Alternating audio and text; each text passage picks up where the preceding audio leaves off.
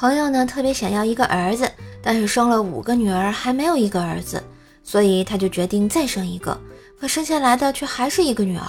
没办法，他在他小女儿的满月酒上就说了一句：“这要是谁还找不到女朋友，就不能怪我了啊！我已经尽力了啊。”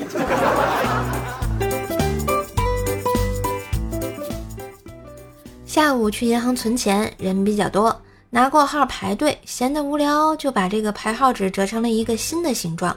正在得意之时，到我了，来不及拆，直接递给了银行妹纸。妹纸拿到后一愣，看了我一眼，果断扔入了垃圾桶。但当他看到我卡上的余额时，脸一红，又给捡起来了。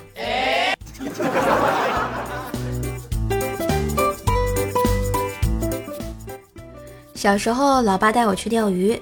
一个下午一条都没有钓到，想想出门前的豪门壮语，老爸呢，于是就到打鱼的船上买了两条大鱼。老爸对我说：“这是我们男人的秘密啊！”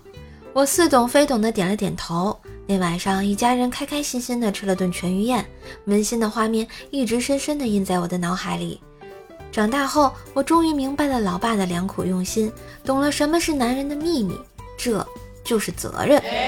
男人在外面不管经历多大的风雨，回到家一定要让自己的女人开开心心的。这就是你和狐朋狗友出去鬼混、互相包庇的理由吗？嗯，老婆拿着擀面杖，温柔的对我说呀。